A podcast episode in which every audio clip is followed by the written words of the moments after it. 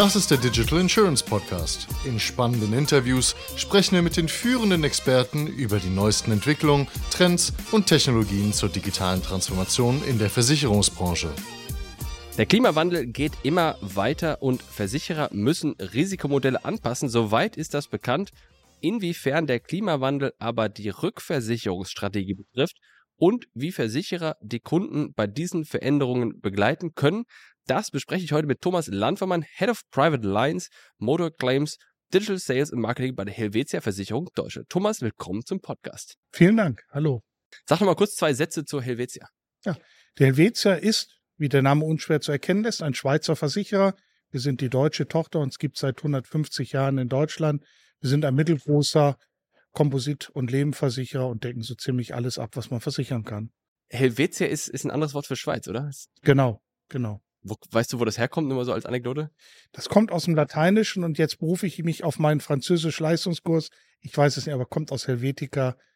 Mehr weiß ich auch nicht. Wunderbar. Ich Jedenfalls, der Klimawandel trifft natürlich die erste Sicherer wie viele andere auch. Wie würdest du beschreiben, wie das die trifft? Gut, ich glaube, uns allen ist das Unwetter Bernd noch sehr gut vor Augen. Die Starkregenfälle, die dann die Häuser volllaufen lassen oder ganze Häuser auch wegreißen. Das ist das augenscheinlichste und sicherlich auch das größte Problem, das wir haben. Aber ich kann noch ein Stück weiter denken. Der Gegenteil von zu viel Wasser ist zu wenig Wasser. Trockenheit. Trockenheit wird auch zukünftig dazu führen, dass ich eher Brände bekomme. Das wird sich nicht so schnell entwickeln, aber auch da, glaube ich, wird es in Zukunft, werden wir vermehrt Brände sehen, die vielleicht, wenn die, der Rasen, das Haus, das Objekt feuchter gewesen wäre, so nicht gewesen wäre und nicht so umfangreich. Und Sehen wir jetzt einen Unterschied zwischen großen, kleinen, regionalen, internationalen Versicherern oder trifft das alle im gleichen Maße? Das ist ein sehr großer Unterschied, den wir dort sehen.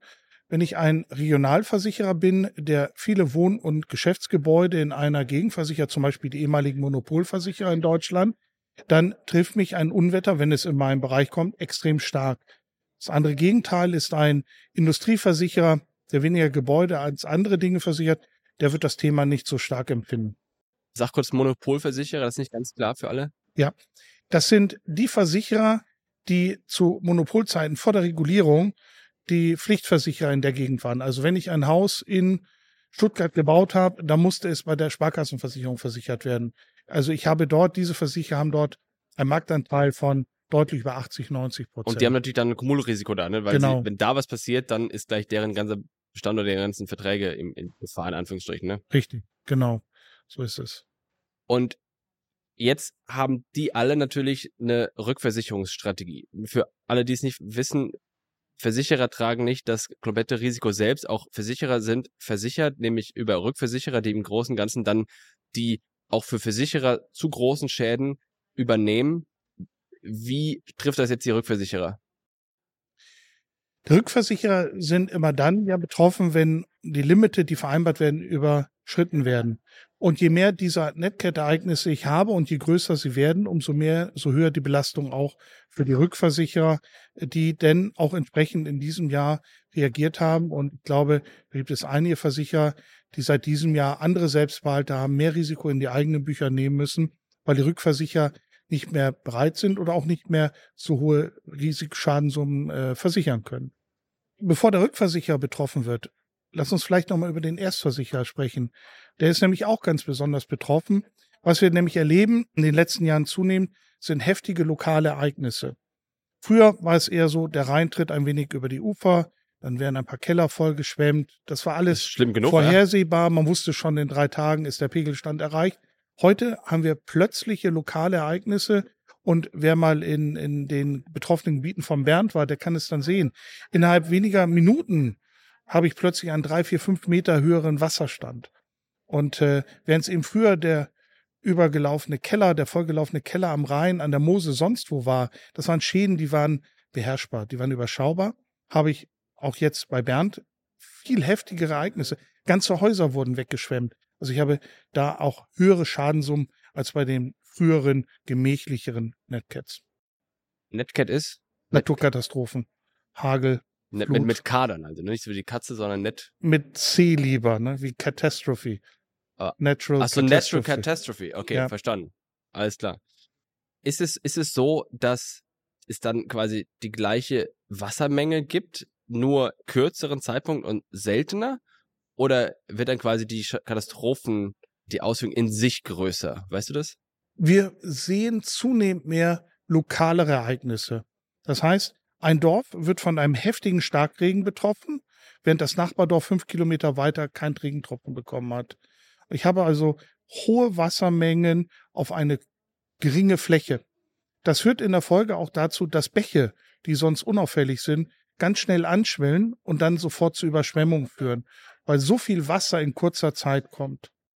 Ist, ist das, mal kurz fragen, ist das, woher weiß man das? Warum, warum ist das? Weißt du das, warum das so ist? Das finde ich erstaunlich, dass, dass sich das so verändert.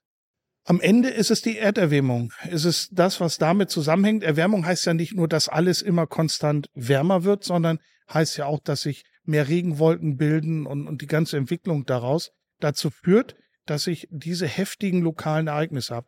Jetzt können wir mal in andere Länder schauen, geh nach Australien, sonst wohin. Dort ist man gewohnt, damit umzugehen, weil man es schon immer hatte. Höhere Temperaturen, größere Schwankungen. Ähm, nur dort hat man halt am Bächen und Flüssen kein Haus gebaut, während wir in Deutschland ja gesagt haben, oh, Flusslage ist ja ganz toll und wunderbar, du schaust raus und siehst das Wasser. Ja, heißt aber jetzt auch, das Wasser ist schneller bei dir im Haus, als du denkst. Und eben genau diese Anpassungsfähigkeit. Sind wir in der Lage, uns daran anzupassen? Wird man sich daran anpassen automatisch? Natürlich wird man sich anpassen müssen, aber heute wird es ja manchmal so dargestellt, als ob das alle völlig unvorbereitet treffen wird und alles sofort passiert und am Ende alle auf der Straße landen gefühlt. Das ist ja nicht so. Es ist, es dauert ja ein bisschen. Der Wandel ist ja jetzt nach und nach. Und ich nehme mal an, dass man sich zum gewissen Grad auch anpassen wird, indem man eben dann an diesen Bächen Vorkehrungen trifft. Oder wie siehst du das? Das wäre schön, dass man darauf reagiert, dass man auch merkt, es gibt Zonen, in denen baue ich kein Haus. Da habe ich Überschwemmung. Wenn ich es mache, mache ich es auf mein eigenes Risiko. Und diesen Wechsel müssen wir erstmal schaffen. In Deutschland haben wir eher gesagt, wir bauen, man baut, man hat immer weiter die Baugebiete ausgedehnt. Man hatte das Problem ja auch nicht. Also der Bach, der dort friedlich durch ein Baugebiet läuft, war nie ein Problem. Nur jetzt ist er plötzlich ein Problem. Jetzt könnte ich theoretisch sagen, ich siedle alle um. Aber das versuch mal, das, das ist, glaube ich, schwierig. Aber ja, wir müssen jetzt hinkommen. Bislang war es dann immer so, wenn dann so ein Unwetter war, im Zweifel, wenn ich nicht ausreichend versichert war, dann hat der Staat halt gezahlt. Der Staat sagt zunehmend, Moment, das kann ja auch nicht sein. Äh, der Bürger, einige haben da ihr Vergnügen und alle müssen dafür zahlen. Das funktioniert nicht. Und das ist den Job, den wir leisten müssen. Einerseits Dinge, die man versichern kann, also dort, wo Risiko und Risikoabsicherung in einem vernünftigen Verhältnis stehen. Und andererseits auch zu sagen, es gibt bestimmte Fälle, in denen ist etwas nicht mehr versicherbar. Das kennen wir eher aus den Nachrichten aus, aus Amerika, aus Australien. Nein, das werden wir in, in Kürze auch bei uns haben. Und äh, dann greift halt der zweite Punkt. Ich muss vorsorgen dafür. Ja, ich habe mir gerade so ein, in meinen Notizen so ein, so ein Dreieck aufgemalt. Rückversicherung, helfen, wo Veränderungen notwendig sind und nicht versichern, wo man nicht mehr versichern kann. Das sind doch die drei Dimensionen, über die Erstversicherer in dem Falle nachdenken müssen, oder? Ja, genau. Lass uns mal nochmal über diese Rückversicherer reden. Das haben wir nur kurz gestreift gerade. Das, wir haben darüber gesprochen, dass es, es gibt Schwellen, wir müssen vielleicht ein bisschen erklären, wie das funktioniert. Es gibt Schwellenwerte, da greift dann die Rückversicherung und darunter übernimmt das der Erstversicherer selbst. Jetzt verändert sich's. Was passiert da und wie verändert sich das? Jetzt was passiert? Genau, nehmen wir ein Beispiel ganz fiktiv. Ich bin Erstversicherer, habe eine Rückversicherung, die bislang gesagt hat, alle Naturkatastrophen, alle Schäden über 15 Millionen Euro, ein Ereignis trage ich als Rückversicherer und dafür zahlst du fiktiv eine Million Euro Prämie. Was jetzt passiert ist und passiert, dass er sagt, 15 Millionen, nein, wir setzen die Grenze hoch, lieber Erstversicherer, du zahlst jetzt die ersten 30 Millionen selber und erst dann fange ich an zu bezahlen. Um bei dieser eine Million Prämie zu bleiben. Nee, die wird auch erhöht in der okay. Regel. Also man sieht, die Dramatik in der ganzen Thematik ist da. Ähm, aber eine, das Problem ist, eine Million mehr Prämie kann ich noch verteilen auf die Versicherungsprämien der Kunden. Das, das ist machbar. Nur wenn ich ein nicht großer Versicherer bin und muss plötzlich 15 Millionen mal selber zahlen, die habe ich oftmals gar nicht, weil es mein Jahresgewinn übersteigt. Das ist, da, da, das erinnert mich an diese Fristenkonkurrenz der Banken die dürfen ja auch nur, jetzt habe ich da nicht ja. genug Tiefe drin, aber Geld, das du morgen quasi wieder zurückgeben musst, darfst du auch nur morgen oder musst du auch morgen zurückfordern können. Also im Grunde langlaufende Darlehen darfst du nur absichern mit langlaufenden Sparverträgen. Hier haben wir ja dann auch ein ähnliches Problem. Du hast im Grunde deine Rückversicherungsverträge, die mit Sicherheit eine andere Laufzeit haben als die Verträge mit deinen Endkunden, sodass der Rückversicherer unter Umständen hergehen wird. Und das ist ja nicht der Rückversicherer entscheidet, das ist, immer, ist ja, du bist ja in der, du kannst dich in der Situation mhm. wiederfinden, die mhm. du gerade beschrieben hast, wo, wo du plötzlich vom Rückversicherer verpflichtet wirst, entweder mehr Risiko zu übernehmen, was ja im Endeffekt auch teuer ist, nur halt über einen längeren Zeitraum, oder aber mehr Prämie zu bezahlen, was über einen gleichmäßigeren Erhöhung ist über, über den gleichen Zeitraum, aber ein geringerer Betrag. Ich hoffe, das haben jetzt alle verstanden, was ich meinte. In, in, anyways, musst du mehr bezahlen. Und jetzt musst du und bist wahrscheinlich limitiert und korrigiere mich, wenn es anders ist, bist du limitiert, diese Mehrkosten auf deine Versicherten zu übertragen, wo du es dann oft natürlich nicht ändern kannst, weil du nun mal Verträge hast, die laufen. Richtig? Ist das das Dilemma? Ja. Jetzt bin ich froh, dass ich früher mal in der Bank gearbeitet habe. Die Fristenkonkurrenz ist weniger das Problem. Das Problem ist, wo setze ich mein Risikokapital ein? Und ich werde durch so etwas auch gezwungen, mehr Risikokapital zum Beispiel für meine Gebäudeversicherung vorzuhalten. Kriege ich dafür die richtige Rendite? Wenn das so wäre, wären wir alle glücklich. Aber wir alle wissen, mit der Wohngebäudeversicherung, Gebäudeversicherung Geld zu verdienen, gelingt nicht jedem. Es ist ein schwieriges Feld. Und da ist jetzt das Thema. Jetzt taucht es auf. Wie viel des, der Mehrkosten kann ich dem Kunden, dem Versicherten aufbürden und welchen Versicherern bürde ich es auf?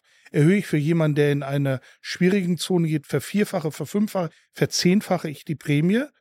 Kann er das überhaupt dann noch bezahlen oder wälze ich es auf alle um? Da sind wir dann auch, da gehe ich jetzt lieber heute nicht drauf ein, beim Thema Elementarpflichtversicherung. Also das ist die eine Möglichkeit. Also ich versichere weiter.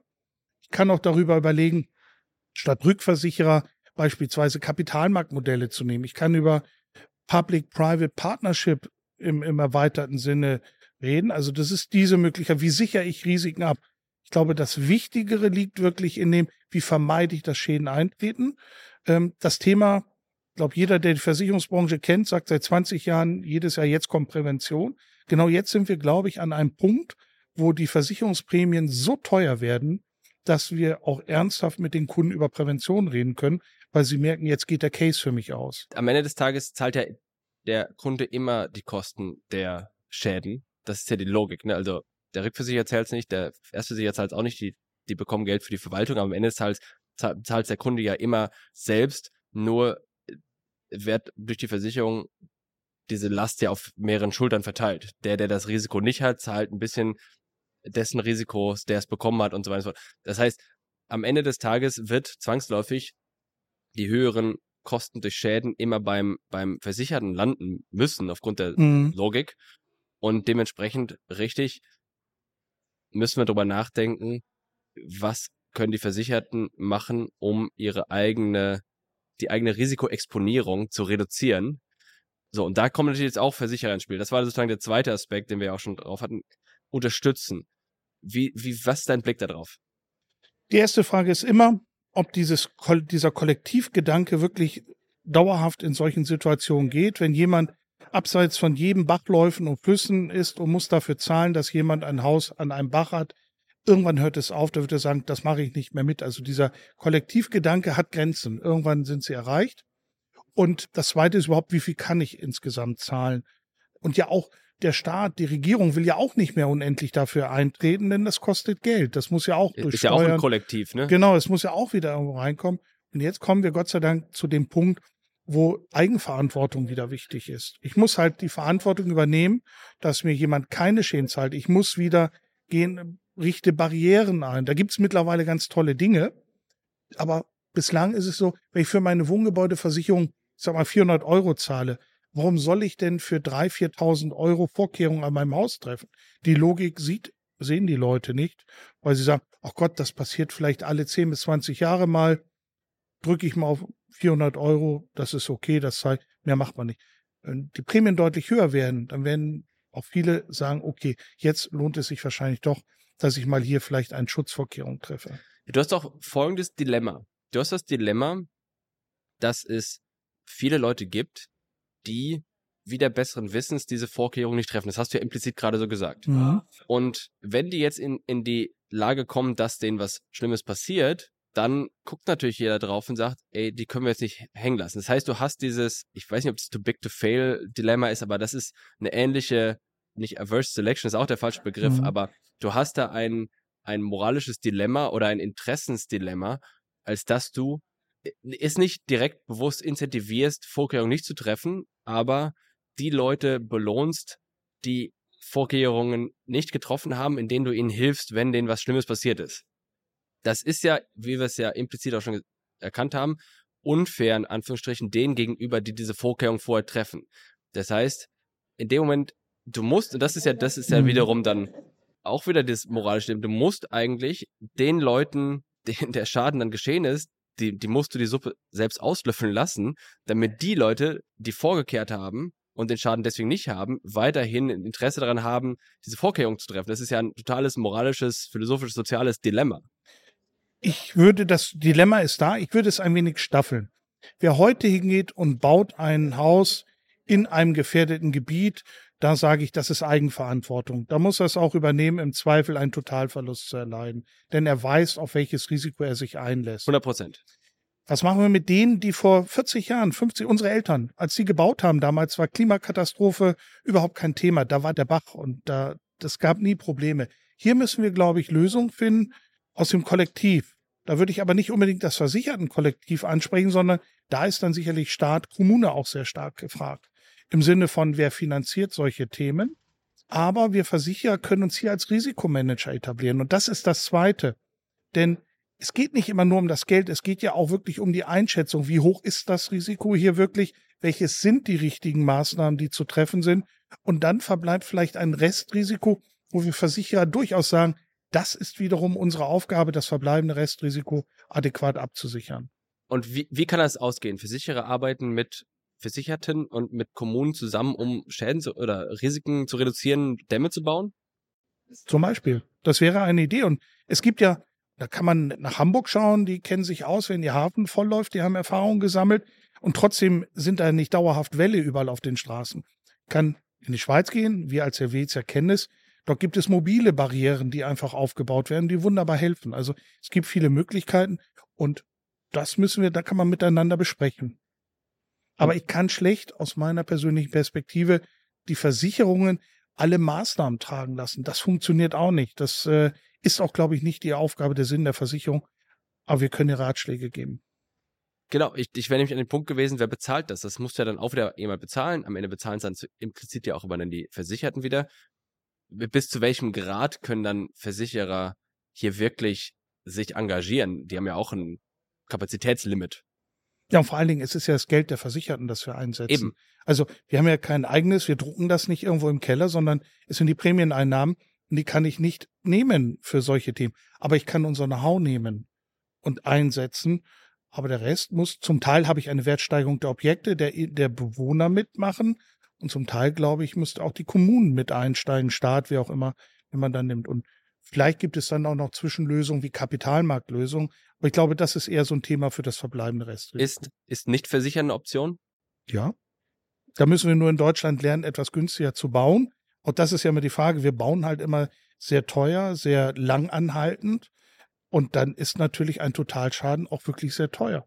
Das ist eine interessante Perspektive. Das heißt, ist es billiger? Ich meine, USA baut ein bisschen günstiger, deswegen ist bei jedem Wirbelsturm gleich die ganze, das ganze Dorf weg, schlimmerweise. Aber ist das, das musst du mir erklären, vielleicht als letztes, inwiefern ist das ein Vorteil? Oder habe ich das falsch Jetzt verstanden? ja, nein, du hast es völlig richtig verstanden. Jetzt kommt es natürlich immer auf die konkrete Situation ein. Aber was ich sagen will, ist, nicht versichern ist dann eine Option, wenn ich mit einem Totalverlust leben kann. Und dann ist immer die Frage, wenn ich also ein Haus baue, das zum Beispiel durch Banken finanziert ist zum Teil, gut, da achtet schon die Bank darauf, dass es versichert ja, ist. Ja dann kann ich schon gar nicht machen. Wenn ich es aus meinem eigenen Geld bezahle, ist die Frage, was passiert, wenn mein ganzes Haus ruiniert ist oder nur halb, also ich einen 100, 200.000 Euro Schaden habe, kann ich mir das leisten oder nicht? Werden die wenigsten sich leisten können? Deswegen glaube ich, wäre es eine günstigere Bauvariante, könnte es sein, dass es dann tragbar ja. ist. Aber ich bin bei dir, es ist dann auch schneller weg. Nur Wasser dringt überall ein, durch die Tür, ob dann daneben eine Mauer ist oder nicht das Wasser kommt rein. Ich bin bei dir bei großen Fließgeschwindigkeiten, bei Stürmen sieht es schon wieder anders aus. Aber ich finde, aber den Gedanken finde ich interessant, bevor wir jetzt mal vielleicht als letztes dann auf, darauf eingehen, was noch in Zukunft kommt und, und worauf wir uns nächsten einstellen müssen. Aber den Gedanken finde ich interessant. Es ist, es ist ja richtig zu sagen, man sollte eigentlich nur die Dinge versichern, deren Verlust oder Schaden man sich nicht leisten kann. Also wo im Grunde der Verlust oder der Schaden einen signifikanten Einfluss auf die Lebensqualität und so weiter hat. Also Gesundheit, große Haftpflichtschäden und alles. Also mein Handy muss ich in der Regel selten versichern, weil wenn ich es verliere, dann habe ich Pech gehabt und kostet Geld und es ist schlimm genug, aber es bringt mich glücklicherweise nicht um, behaupte ich jetzt mal. Das ist ja ein interessanter Gedanke, wenn man das auch auf, auf Haus und größere Sachen überträgt und sagt, ich baue ein günstigeres Haus, weil ich es im Zweifel aufbauen kann, ist es zwar auch erstmal irritierend und der Gedanke, und das will auch keiner, aber es ist mal eine bessere Alternative, als ein Haus zu haben, das baufällig ist, das man nicht aufbauen kann. Ich glaube, es ist immer einfach mal in Länder zu schauen, wo das heute schon so ist. Ja, eben. Ich habe es genannt, Australien, Südteil von USA. Dort haben wir konkret die nicht versicherbaren Situationen. Und das muss man sich mal anschauen. Und daraus können wir, glaube ich, viel lernen. Damit kann man ja umgehen. So, was ist, was sind deine Prämissen, Themen, wo du sagst, okay, darauf müssen wir als, als Branche, Versicherer in den nächsten zwölf Monaten achten. Was, was ist das, was kommt dir als erstes in den Sinn, als letzter Satz? Eine große Maßnahme ist die sogenannte Kumulkontrolle. Wir müssen als Versicherer darauf achten, dass wir nicht zu viele Risiken auf einem engen Raum haben, denn wie vorhin gesagt, diese lokalen heftigen Unwetter, wenn es dann ein solches Kumul bei mir erwischt, dann wird es einfach sehr, sehr teuer. Das kann ich regeln, indem ich vielleicht genau gucke, ich nehme nicht mehr als so und so viele Risiken in dem, in einem Umkreis von 15 Kilometern in bestimmten Bachzonen. Es gibt auch jetzt genug Daten, um herauszufiltern, welche Gebiete sind wirklich gefiltert. Das ist das eine. Das zweite ist natürlich die richtige Rückversicherungslösung zu finden für solche Themen. Und das dritte ist aus meiner Sicht, ja, der, das Riskmanagement im Sinne von Prävention, Begleitung des Kunden und ihm dort auch entsprechende Angebote zu machen. Herzlichen Dank, Thomas. Gerne. Das war eine weitere Ausgabe des Digital Insurance Podcast. Folge uns bei LinkedIn und lass eine Bewertung bei Apple, Spotify und Koda.